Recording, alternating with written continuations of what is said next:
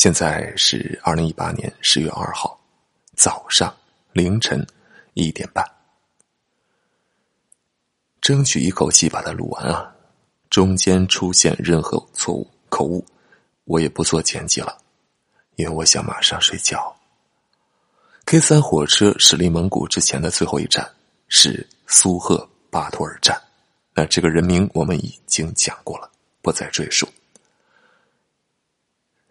过完边检的一些程序之后呢，驶进俄罗斯境内，到达 now ski 照旧的俄方边检也要上来检查。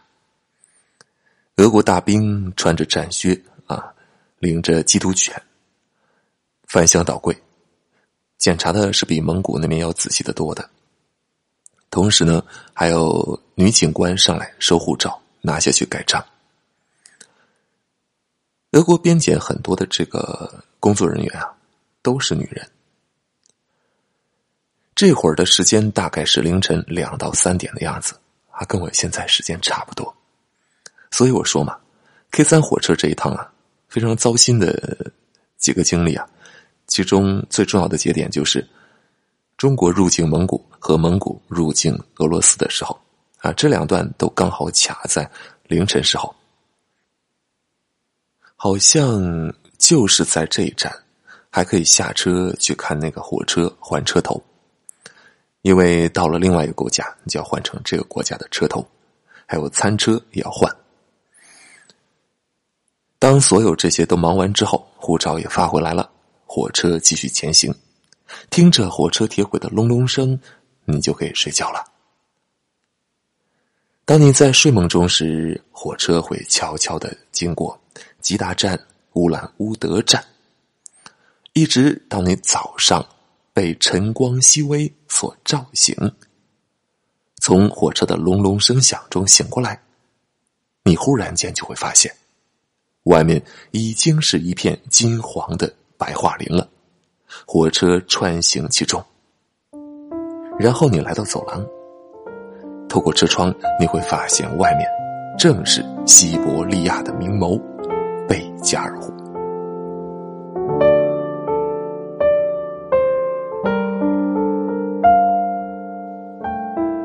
西马有酱，酒肉穿肠。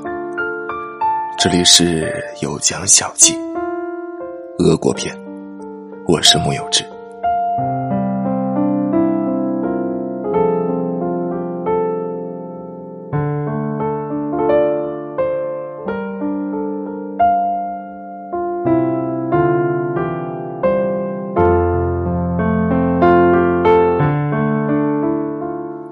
接下来就是大家止不住的惊叹声了。你会发现，每节车厢的走廊里，从这会儿开始都站满了乘客。啊，之前大家都在车厢里面待着，这会儿都把车窗拉下来，欣赏着深秋之下的湖景。我们往高包那边走的时候啊，因为 这个走廊里它车窗有限，这个车窗能拉下来。大家会把头伸出去，拿相机去拍照什么的，所以呢，不能保证每一个人或两个人都能站到一个车窗。于是，我们就要移往另外一个车厢。当我们到高包一个车厢的时候，看到有一个大妈，随身还带了一个蓝牙音箱。她把那个蓝牙音箱声音放到最大，就放在这个车厢的走廊里，放的歌你也想得到了。那就是李健的《贝加尔湖畔》，但是我们所在的那节列车也不输于他们，因为在我们那节列车里有一个小哥，他会吹口琴，他就倚在窗边，用口琴吹《贝加尔湖》，啊，那个感觉真的是太棒了。火车会一直绕着贝加尔湖行走，那很多人。会把头伸出窗外，然后让自己的朋友隔着几个车窗，啊，隔一段距离，然后把相机从车窗里伸出来，去拍你的照片。这样可以把行进中的火车，还有金黄的白桦林，还有背背景的贝加尔湖一起拍进来。不过这个过程也是比较危险的，而有一些树木的枝杈，不可避免的就有可能伸的比较远，离车厢比较近，所以这种拍照是有危险的。火车离湖水最近的时候只有几米的距离，但是这个湖景到底有多少多好看，取决于当天的天气。比如说，如果当天是阴天的话，那可能这个湖景就没有那么美。比如说，我去过两次青海湖啊，我第一次去的时候，九月份我记得那天去刚好是阴天，不是那一天啊，接连三天。我那会儿是骑自行车骑啊，环湖不是三百六十公里嘛？我记得我们一天骑一百多公里啊，三天骑下来的，累得够呛。但是我印象里那个湖景就很一般，那湖水的颜色也不好看。结果青海湖就给我留下了一个 just so so 的印象。但时隔一年，我是七月份去的。那会儿去，那次去是包车啊，包括还去门源看油菜花田。天啊，我们当时经过青海湖的时候，那真的是有一种水光潋滟、晴方好的感觉，真的是非常的美。这才扭转了我心目中对青海湖的印象。所以说，天气对于湖景至关重要。这个贝加尔湖到底有多美呢？如果跟青海湖比啊，或者说什么羊卓雍措、纳木错，还有什么包括一些小的泸沽湖、洱海，嗯，我不太好做出一个比较。就水面上的景色看起来，不会有特别特别大的区别。关键在于它所，它与周边的景色，它与周边的文化环境，它与你当时所处的。这种观赏方式，比如说行进中的火车，整体所构造出来的一种旅行体验，会让你留下一种非常不同的旅行印象。季羡林，大家应该都认识啊，语言大师。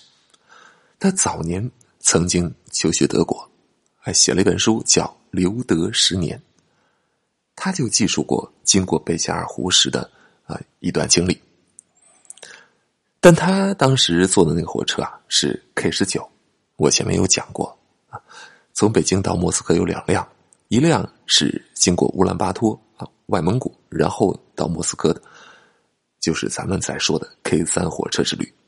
那另外一趟是往北，直接从满洲里出境，直接就进俄罗斯的，那趟叫 K 十九，比 K 三要多一天。季羡林当年他留学德国啊，一路坐火车坐过去，他坐的就是往北的这条路线。但是，一样的啊，往西一路走都要穿过西伯利亚啊，都要经过贝加尔湖，火车一样会绕着贝加尔湖行相当长的一段距离。季羡林是这样回忆的：留给我印象最深的是贝加尔湖。我们的火车绕行了这个湖的一多半用了将近半天的时间。山洞一个接着一个，不知道究竟钻过几个山洞。山上丛林密布，一翠到顶，铁路就修在岸边上，从火车上俯视湖水，了若指掌。湖水碧绿，靠岸处清可见底，见到湖心。则转成深绿色，或者近乎黑色。下面深不可测，真是天下奇景。直到今天，我一闭上眼睛，就能看到。他这段一点都不优美啊！季羡林他写的这些像回忆录一样的东西，语言都非常平实淳朴，没有特别优美的呃煽情的那种东西在。所以，如果你想去啊享受那种，去从文字里感受那种贝加尔湖之美的话，可能还不如去看一些煽情的游记。但是季羡林他的日记啊是非常值得看的。我们一想起那些学者啊大师，我们首先总会想到一个文质彬彬、庄正严谨的这种形象，对吧？但季羡林他是不一样，尤其是你看他的日记啊，有时间你可以看看，有正式出版的。这个就跟网上传的那个胡适之日记不一样，胡适之那日记是被篡改过的啊。那个网上是这么写的，说什么？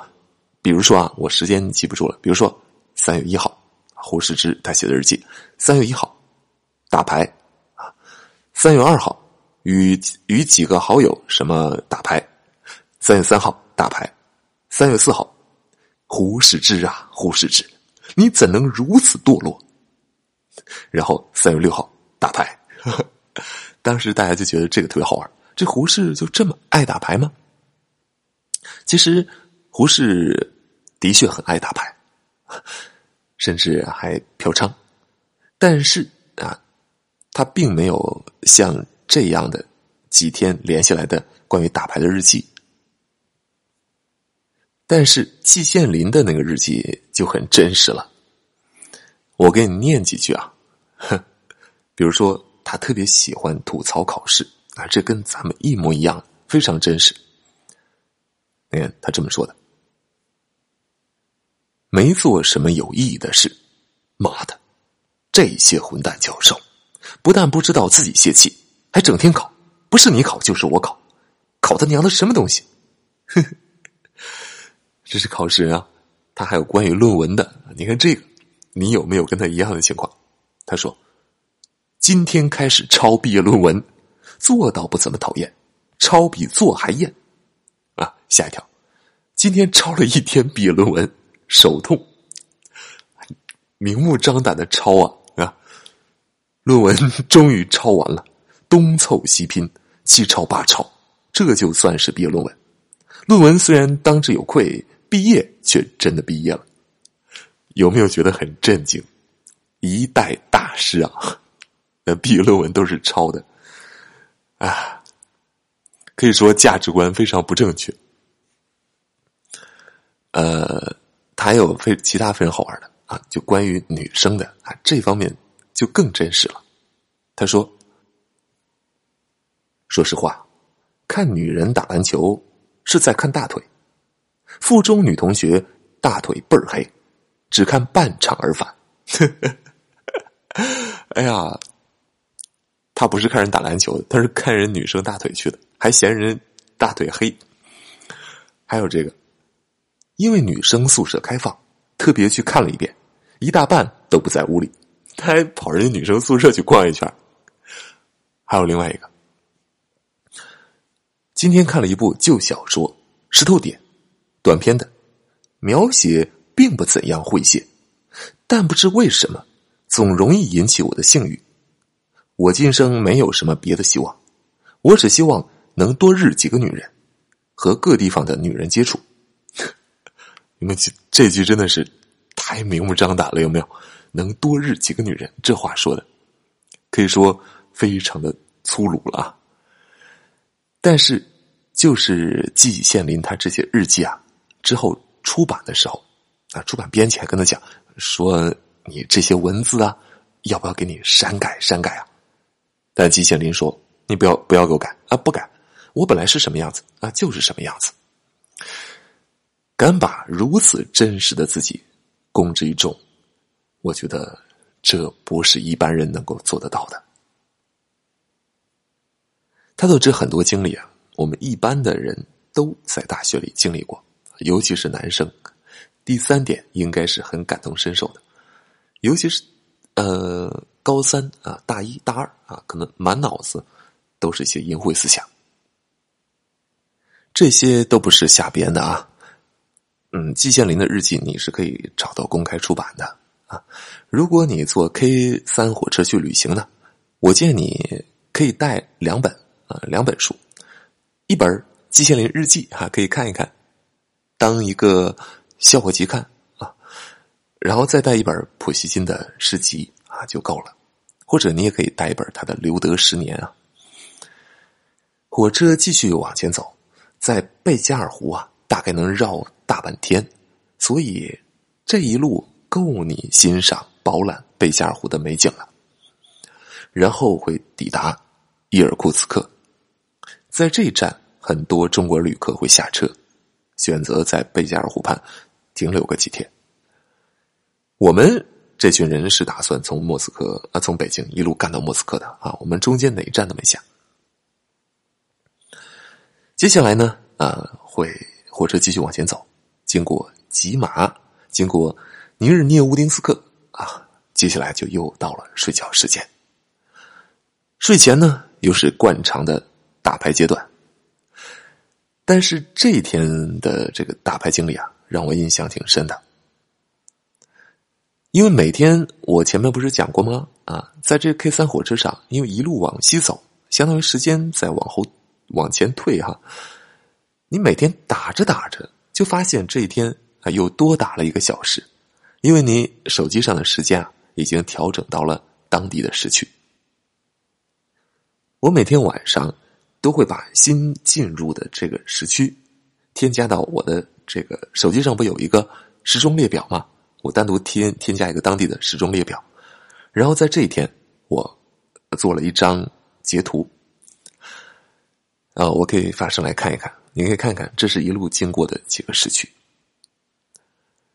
我们打牌过程中呢，啊，打着打着，火车可能会停靠在某一站，啊。那么列车员还会告诉我们啊，停车几分钟啊，那意思就是说，你得在几分钟之内赶紧回到车上来。于是我们就抓起相机，放下牌，飞快的跑下车，然后在这个站台来回跑，把我们想拍的东西拍完，然后又迅速跑跑回来，再把牌抓起来继续打牌。我们接下来这几天都是这样一种呃行进的方式。一晚过去。第二天早上再醒，就抵达了马林斯克。这个时候，我的那十九十九碗康师傅方便面全都吃光了，需要补充给养。其他人也都差不多，于是就在这个小站开始去买一些东西。从这站开始呢，渐渐的火车站上就开始有烟火气了，有那种像小亭子一样的小卖部啊，买鸡腿啊。买面包啊啊！还有人买了格瓦斯回来，但他买那格瓦斯味道很不对。格瓦斯啊，大家只知道它是一种饮料，但其实呢，它是一种含有低度酒精的饮料，酒精度大概就在百分之一左右。所以如果你要开车呢，千万不要随便乱喝。它是用面包干发酵而成的，格瓦斯这个词本身就是发酵的意思。格瓦斯这种饮料主要流行的地区就是啊前苏联地区，什么乌克兰啊，还有波罗的海三国啊，啊俄罗斯。小孩在俄罗斯他们也会喝这种饮料的啊，酒精度含量其实很低的。那不同的品牌的格瓦斯，不同地方格瓦斯味道差很大。传入中国呢，它味道要更偏甜一些。在哈尔滨那边，格瓦斯很多。然后他们在这一站买的格瓦斯就很不对，拿上以后我们大家分着喝，居然是一股酱油的味道。我们开始还说你是不是买错酱油了？但是啊，你看它那上字母清清晰晰的写着啊格瓦斯，而且你想买酱油啊，出了中国之后想买酱油可不是那么容易的事啊。此外。马林斯克这个小站还挺好看的，停车时间也还可以啊，所以有时间的话可以下车再拍几张照，有一点小清新的感觉。之后火车一路在往前走，呃，经过什么泰加呀、新西伯利亚呀，就又到了晚上的打牌时间，打完牌就睡觉，睡觉。第二天抵达另外一个城市秋明。你有没有觉得这个名字跟其他俄罗斯的地名风格很不一样啊？因为这个名字啊，它是一个蒙古语啊，所以它跟其他词的那个发音基础就不太一样。在蒙古语语里面，秋明是万人之城的意思，是因为成吉思汗当年西征，在这个地方曾经驻扎过军队万余人，于是就有了这个名字。那现在秋明啊是俄罗斯的重要石油基地，嗯，也是一个重要的商业运输中心。但是秋明对我们中国人来说啊，对很多人来讲，之所以还有点熟悉，却并不是因为什么秋明油田，而是因为一个阴谋。你听说过关于秋裤的阴谋吗？咱们下期接着说。如果你喜欢本节目，欢迎分享给你的朋友。有任何意见建议、感想，欢迎在音频下方留言。微信听友群可在微信公众号中回复“听友群”三字，获取二维码扫描加入。